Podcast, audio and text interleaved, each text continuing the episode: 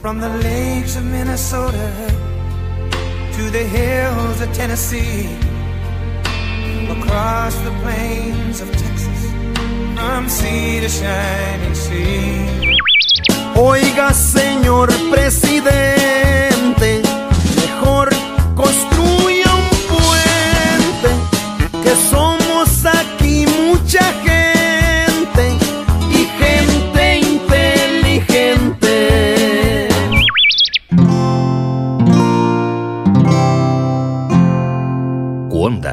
la comunidad de podcast independientes en español, presenta Politibot. With regard to DACA and DAPA, uh, the president has made significant progress, and I think we're going to see more action on that in the next few weeks.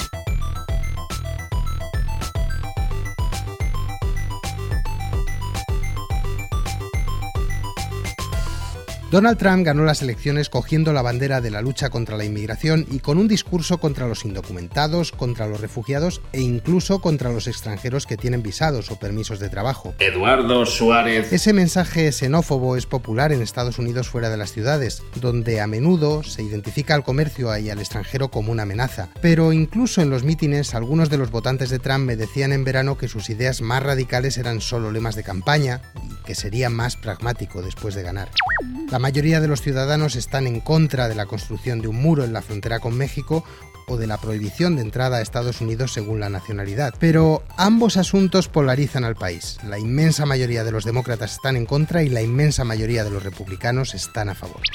Trump ha utilizado los decretos para vetar la entrada de ciudadanos de siete países de mayoría musulmana y de refugiados sirios. María Ramírez. Aunque un juez del estado de Washington ha suspendido estas órdenes ejecutivas. Trump ha dado una primera orden para construir el muro, pero no se sabe de dónde saldrá el dinero, ni cómo, ni cuándo se hará. Ahora trata de limitar también eh, visados de trabajo, como los que usan las empresas tecnológicas para atraer talento de fuera, y amenaza con dejar sin ayudas públicas a los inmigrantes legales, según desveló hace unos días el Washington Post. Hay un aspecto migratorio, en cambio, sobre el que todavía no se ha pronunciado Trump, lo que aquí se conoce como DACA.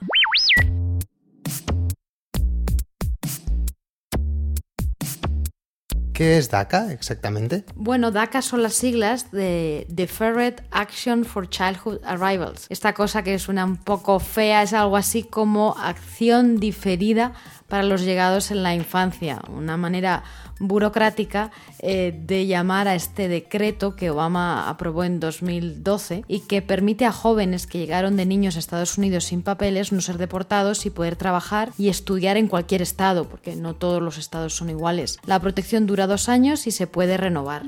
¿Y qué requisitos debe cumplir uno de estos inmigrantes para apuntarse a DACA, María? Debes haber llegado a Estados Unidos con menos de 16 años y antes de 2007. Debes tener menos de 31 años, o debías tener, mejor dicho, menos de 31 años en 2012. Estar estudiando o haber estudiado o servido en el ejército. Y por supuesto, no haber sido condenado por ningún delito o falta.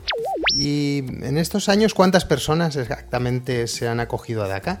Unos 750.000 jóvenes. Es lo que se llama coloquialmente aquí como dreamers, soñadores. Esta palabra viene de una propuesta legislativa anterior, el llamado Dream Act, que quería dar documentos a grupos de jóvenes con requisitos parecidos a los que ahora utiliza DACA. La propuesta legislativa lleva dando vueltas en el Congreso desde el año 2001 y no se ha aprobado básicamente por la oposición de parte de los republicanos. Si hubiera ley, los Dreamers obtendrían papeles y no dependerían como ahora de la llegada de un presidente que pueda anular la orden. Precisamente hablando de, de, ese presidente, ¿qué dijo exactamente Trump que iba a hacer con DACA? Él dijo que lo eliminaría el primer día. La inquietud para muchos es que el gobierno tiene las huellas, la dirección y otros datos personales de los Dreamers. Esos datos los dieron para presentar las solicitudes. ¿Y por qué entonces Trump no ha derogado DACA, al menos por ahora? Pues estuve hablando hace unos días con una de las personas que ha asesorado a Trump en inmigración. Ella se llama Jessica Baham, es, trabaja desde los años 80 para un grupo que se llama Centro para la Reforma Migratoria, que propone básicamente restringir la entrada de inmigrantes. Eh, Jessica me decía que está convencida de que el próximo paso de Trump va a ser eliminar DACA. Pero dentro de la Casa Blanca lo que estamos viendo en cambio es que hay un debate. Incluso algunos de los más duros en inmigración lo que aconsejan presidente es que espere o utilice DACA, más bien, como moneda de cambio para que el Congreso apruebe fondos para construir el muro o para otras medidas que quiera aprobar Trump. Precisamente para entender o intentar entender ese debate, hemos estado hablando con tres personas. Litsi Martínez, que es una dreamer de, de, Brooklyn, Jacobo Monti, que es abogado de inmigración en Houston, republicano y asesor, al menos durante unos meses, de Donald Trump, y Aileen Truax, reportera chilanga y autora del libro Dreamers, que incluye historias de varios jóvenes en esa situación.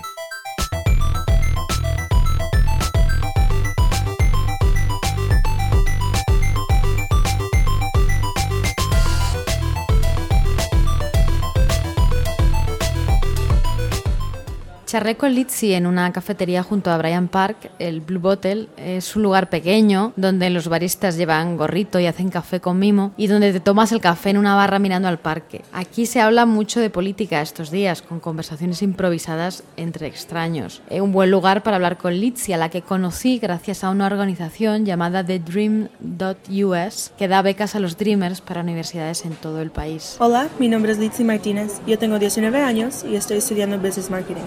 Le doy gracias a DACA y a The Dream US Scholarship por darme la oportunidad de poder continuar mis estudios. Yo vine acá a los Estados Unidos cuando solo tenía 11 meses y he estado viviendo todo mi tiempo acá en Nueva York. Sus padres trajeron a Litzy a Brooklyn desde Ciudad de México cuando ya tenía 11 meses. A principios de enero de este año, Litzy viajó por primera vez a México como parte de un programa de la universidad. Para ella era un lugar nuevo, nunca había estado allí, al menos que ella recordara. Para Litzy la vida cambió gracias a DACA. Hasta entonces vivía acostumbrada a esconder dónde había nacido o qué papeles tenía. Cuenta el momento, me contaba el momento en que descubrió que es un extranjero. Yo creciendo no sabía lo que era ser inmigrante o lo que era ser alguien viviendo acá sin papeles. Uh, yo no entendía mi situación hasta que me lo explicó mis papás cuando en el quinto grado estaba en la escuela y la maestra nos había dado algo para leer, un cuento.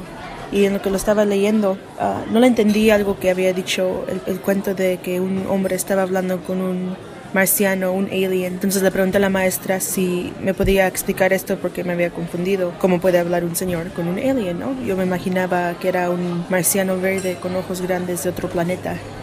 Y eso es cuando ella me explicó que no era un marciano como me imaginaba yo, que era un alien, que alguien que no es de este país. Y ahí es donde ella me empezó a preguntar si yo tenía un green card, si había nacido aquí, si y todas esas preguntas y yo no sabía la respuesta, entonces no le contesté, nada más le dije que no sabía. Y al regresar a la casa ese día les expliqué a mis papás lo que pasó y en ese momento ellos me dijeron um, que, que era la situación con yo viviendo acá sin papeles y me dijeron que tendría que tener cuidado um, en la escuela, en la calle, con cualquier persona que me pregunte esas cosas, no decirles mi situación, porque algunos no les no, no te van a querer proteger, no te van a querer que estés acá bajo esa situación. Litzy, como muchos jóvenes de su edad, era fan de Bernie Sanders. El primer evento masivo al que fue en su vida fue un meeting de Sanders en Brooklyn el año pasado durante las primarias demócratas. Ella, Litzy, no puede votar porque no es ciudadana, pero en noviembre pidió a todos sus amigos que votaran por Hillary Clinton. Es la única opción, les decía. Estas elecciones tienen un impacto directo en la vida de Litzy. Al día siguiente de las elecciones, me contaba que una amiga le mandó un mensaje diciendo que no dejaría que le pasara nada. Otro amigo se ofreció, tal vez en broma, a casarse con ella. Ella dijo, no gracias. Eh, su experiencia ha sido buena con amigos y profesores en la universidad, aunque también Litzy ha escuchado alguna palabra fea. Eh, un día en el autobús, unos hombres se pusieron a decir a su lado que los mexicanos serían deportados a campos de concentración. Ella estaba con sus auriculares e hizo como que no escuchaba. Como otras veces supo protegerse y guardar silencio. Pero estas elecciones han dado a Litzy una nueva fuerza para hablar, para participar. Lo que quiero hacer ahora que está el presidente es no quedarme callada, usar mi voz para que él sepa que no nos vamos a dar por vencidos. Yo no me voy a dar por vencida.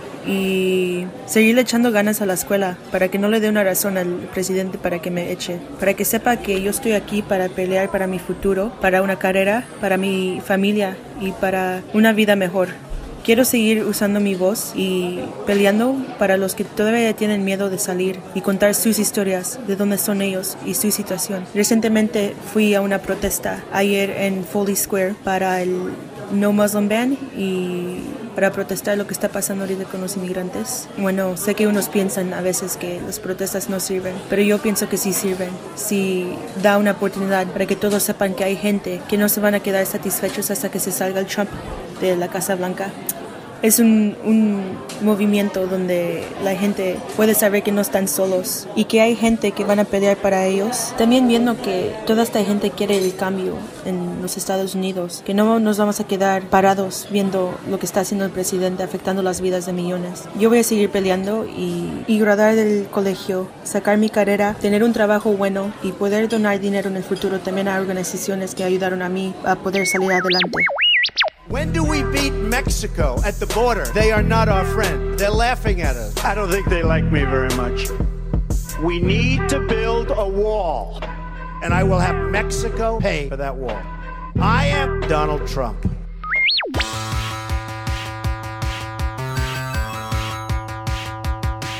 Jacobo Monti conoce muy bien los problemas de personas como Litsi. Reside en Houston, desde hace décadas es donante republicano y trabaja como abogado de inmigración. La historia de Jacobo resume muy bien los sentimientos encontrados que suscita Trump entre muchos hispanos republicanos, felices por el triunfo de su partido, pero incómodos con el lenguaje agresivo del presidente electo sobre la inmigración. ¿Pero cree que sería un buen presidente para los hispanos? Pues depende un poco del día. Eh, al principio Jacobo no se fiaba de Donald Trump e hizo campaña por sus rivales durante las primarias. Pero a finales de agosto, de pronto, cambió de opinión cuando el candidato lo invitó a la Torre Trump junto a otros hispanos eh, que formaban parte de lo que se conoció como el Consejo Asesor Hispano de Trump. Ese día Jacobo creyó que Trump iba a suavizar su discurso sobre inmigración y no fue el único, pero mejor que lo explique. Inicialmente yo no estaba con él, me uní a la campaña en el verano, uh, le eché muchas ganas y tenía muchas uh, esperanzas que iba a ser muy exitoso. Me fui de la campaña después de su discurso en Arizona, eso fue el 31 de agosto. Uh, no voté por él, pero como sabemos ganó y después de que ganó yo dije, este es mi presidente y estamos viendo que lo que dijo en la campaña uh, er, era diferente de, lo que está diciendo ahora y eso es muy importante. Yo tengo mucho optimismo que va a ser muy bueno para los latinos, sobre todo para el asunto de migración. Este señor empezó, gracias a él estamos hablando de migración y, ya, ya tratamos con Obama, con las promesas falsas de Obama uno como hispano, como alguien interesado en, en, inmigración, yo tengo que hacerme esta pregunta. ¿Qué queremos? ¿Palabras bonitas o hechos? Yo quiero hechos, yo quiero una reforma uh, para lo, los que no son criminales, los 11 millones que están haciendo el trabajo que nadie más quiere. Yo creo que hay que darle una oportunidad. Obviamente si no cumple o, si, o si muestra que, que es anti-inmigrante, pues entonces tenemos, podemos cambiar opinión, pero ahorita, ¿por qué no le damos la oportunidad? Hablé con Jacobo en el vestíbulo del Hotel W, unas horas antes de la toma de posesión de Trump. Al entrar me di de brucis con la analista política Ana Navarro y con el secretario, nuevo secretario del Tesoro, que ese día se había sometido a su audiencia de confirmación. ¿Cómo era el vestíbulo que viste? Bueno, el, el W es un hotel de diseño y está un, en el lugar idóneo de la capital. Al otro lado de la calle está el edificio del Tesoro y muy cerquita la Casa Blanca. El vestíbulo estaba a media luz, las mesas estaban salpicadas de cócteles y sonaba música tecno. Acodado en la barra había un tipo enfundado en un smoking negro, moreno y con gafas de pasta. Era Jacobo. ¿Era la primera vez que lo veías? Pues en realidad sí, era la primera. Había hablado con él en otras dos ocasiones, pero por teléfono. La primera ocasión fue cuando Jacobo creía que Trump iba a anunciar eh, su voluntad de impulsar una reforma migratoria. Y Jacobo llegó incluso a enviar a la campaña un documento explicando lo que debía hacer. Oh, pues primero él habló de, lo, de los 11 millones y él dijo, no, yo sé que es gente trabajadora yo sé que hacen trabajo que nadie más quiere hacer. Esos esas palabras vinieron de él. Y él me dijo, vamos a, vamos a estudiar el plan tuyo, vamos a hacer cosas buenas, queremos el, muro. Él dijo, yo, yo quiero el muro. Yo, el, grupo de nosotros ah, le dijo, ah, dijeron, estamos bien con las medidas de seguridad, hazlos, los queremos. Pero él, él eh, en persona es, ah, cuando no, no están las cámaras, él es diferente, él es un más humano, más, muestra humildad.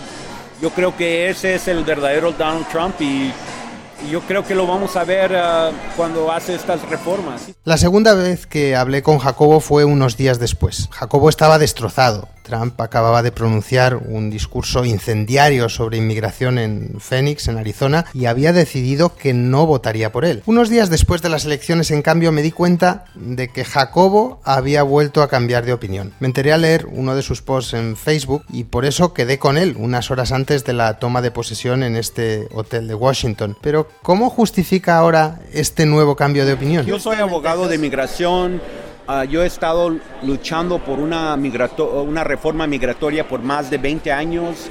Yo sé lo que sufre a mis clientes, a otros, los otros millones de, de, migrantes que están haciendo el trabajo que nadie más ah, puede hacer. Pero tenemos una realidad. Siempre el, el Congreso ha sido el, el obstáculo. Ah, ahora los republicanos controlan ambos cámaras. cámaras y es una oportunidad muy, muy buena para una reforma. Quizás no va a haber una reforma grande, quizás lo que vamos a ver es reformitas, ¿no? Pero si al final del día es lo mismo, está bien. yo, estoy muy contento con las palabras que ha dicho el, el futuro presidente que quiere hacer algo positivo para los Dreamers. Eso me alegra tanto porque a ellos principalmente, cuando dijo su discurso en, Phoenix, eso fue lo, que más me molestó de su discurso. Pero eso fue en el pasado. yo me siento muy uh, contento uh, estar aquí. Hay muchos hispanos aquí. Uh, hay que darle una oportunidad. E, ese es mi punto. Y yo, yo no me quedé con pelos en la lengua cuando escuché ese discurso y ahora no me voy a quedar con pelos en la lengua cuando estoy viendo algo positivo. Pero entonces, ¿por qué cree Jacobo que Trump va a suavizar su política sobre inmigración? Por ahora no ha dado ningún signo de que vaya a hacerlo. Es cierto, pero Jacobo es republicano y cree que el discurso áspero de Trump fue parte de su estrategia de campaña. Así es como lo explica. Las entrevistas que ha dado con 60 Minutes, con ABC News, donde ha dicho, hey, sí, va a haber un arreglo. Ah, yo... Y, después del discurso también empezó a decir que, que sí iba a haber ah, ah, cambios positivos para los inmigrantes yo creo que yo en mi mente yo digo, este señor hizo lo que tenía que hacer para ganar y ganó. Si no hubiera hecho eso, no hubiera ganado. Sabemos que ganó unos estados donde la población latina no es muy alta. Ganó uh, Michigan, uh, Pennsylvania, uh, North Carolina. Eh, fue, eh, obviamente era necesario hacer eso para ganar la, campaña, pero ahora yo pienso que, que, sí va a ser muy positivo para, para los latinos y sobre todo para los inmigrantes. Yo estoy convencido que yo sí conocí el verdadero Donald Trump en sus oficinas en agosto. Yo creo que él tiene un corazón abierto a los inmigrantes.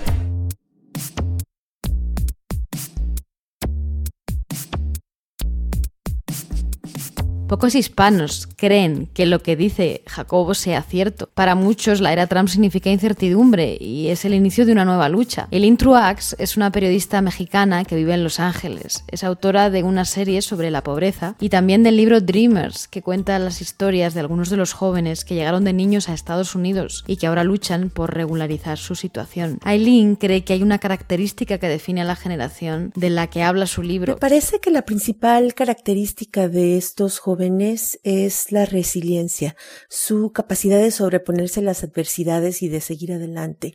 Hay que pensar que muchos de estos chicos llegaron siendo muy pequeños a este país y eh, tuvieron un proceso de adaptación que generalmente en los niños es rápido, pero han vivido en familias que la mayor parte de las veces eh, carece de documentos al igual que ellos. Entonces, los obstáculos que enfrentan en sus núcleos familiares a diario son enormes, desde cómo transportarse si nadie en casa tiene acceso a una licencia de conducir y entonces cada vez que se mueven en un auto hay un riesgo de ser detenidos y al final ser deportados, em, el, el, acceso a un ingreso eh, suficiente cuando no se tienen documentos para trabajar, se está susceptible a abusos laborales, la falta de acceso a algunos servicios, son obstáculos que van viendo en su vida diaria. Y también van viendo cómo las comunidades van construyendo un tejido que les va dando alternativas para superar todos estos obstáculos. Y al mismo tiempo, son chicos que han crecido muy conscientes de cuáles son sus derechos, han crecido con la conciencia de que ellos enfrentan una situación legal de la cual no son responsables. Eh, muchos de ellos vinieron, bueno, pues traídos por sus padres y, y su identidad es finalmente estadounidense.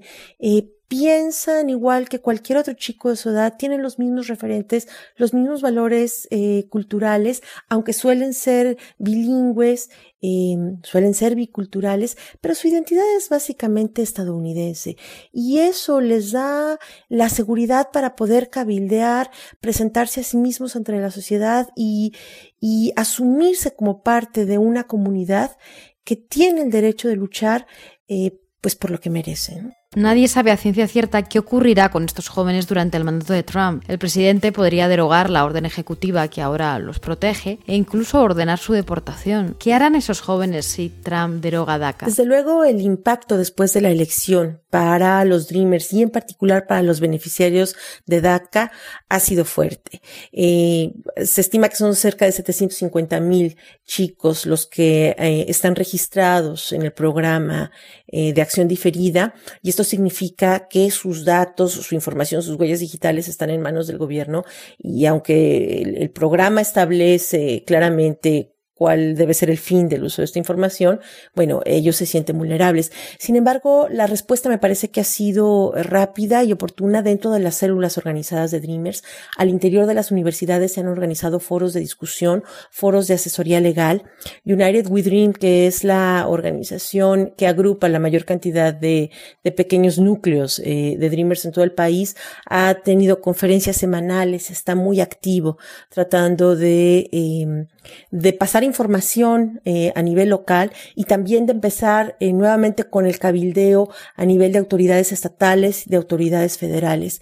Y sobre todo, eh, yo he hablado con, con algunos de estos jóvenes y hay que tener en cuenta que muchos de ellos son veteranos del movimiento Dreamer, que empezaron en esto hace más de 10 años y que aprendieron cómo organizarse, cómo enviar su mensaje al público, a los medios de comunicación, a hacer desobediencia civil, a ir al Congreso a tocar la puerta y saben cómo hacerlo, ¿no? Entonces muchos me han dicho, bueno, lo de acá fue un beneficio por cuatro años, nos protegió este tiempo, pero si hay que volver a resistir y actuar, volvemos a hacerlo porque sabemos cómo. Y sobre todo me conmueve mucho que hay mucha claridad en ellos de que esto no se trata de los beneficiarios de DACA ni de los beneficiarios del Dream Act. Eh, están conscientes de que eh, eh, se encuentra vulnerable el total de la población inmigrante indocumentada y tienen, tienen ahí una visión muy amplia, ¿no? De que por lo que hay que luchar es por una regularización que no solo los proteja a ellos, sino a sus padres, a sus vecinos, a sus comunidades. Es una visión que me parece muy generosa, ¿no? Politibot. En cualquier caso, los Dreamers estarán en el centro de la pelea y pase lo que pase, será una pelea. En Estados Unidos los ciudadanos no están acostumbrados a callarse y tampoco solo a hacer de vez en cuando alguna manifestación. De hecho, el día que entró en vigor el decreto de Trump de veto de entrada de refugiados y ciudadanos de siete países, los aeropuertos se llenaron de gente que protestaba, pero también de abogados. Los jueces intervinieron esa misma noche. La Unión Americana de Derechos Civiles recibió más de 24 millones de dólares en donaciones aquel fin de semana. Y desde las elecciones, los ciudadanos inundan de llamadas y peticiones a sus congresistas. Lo más americano que hay es no callarse.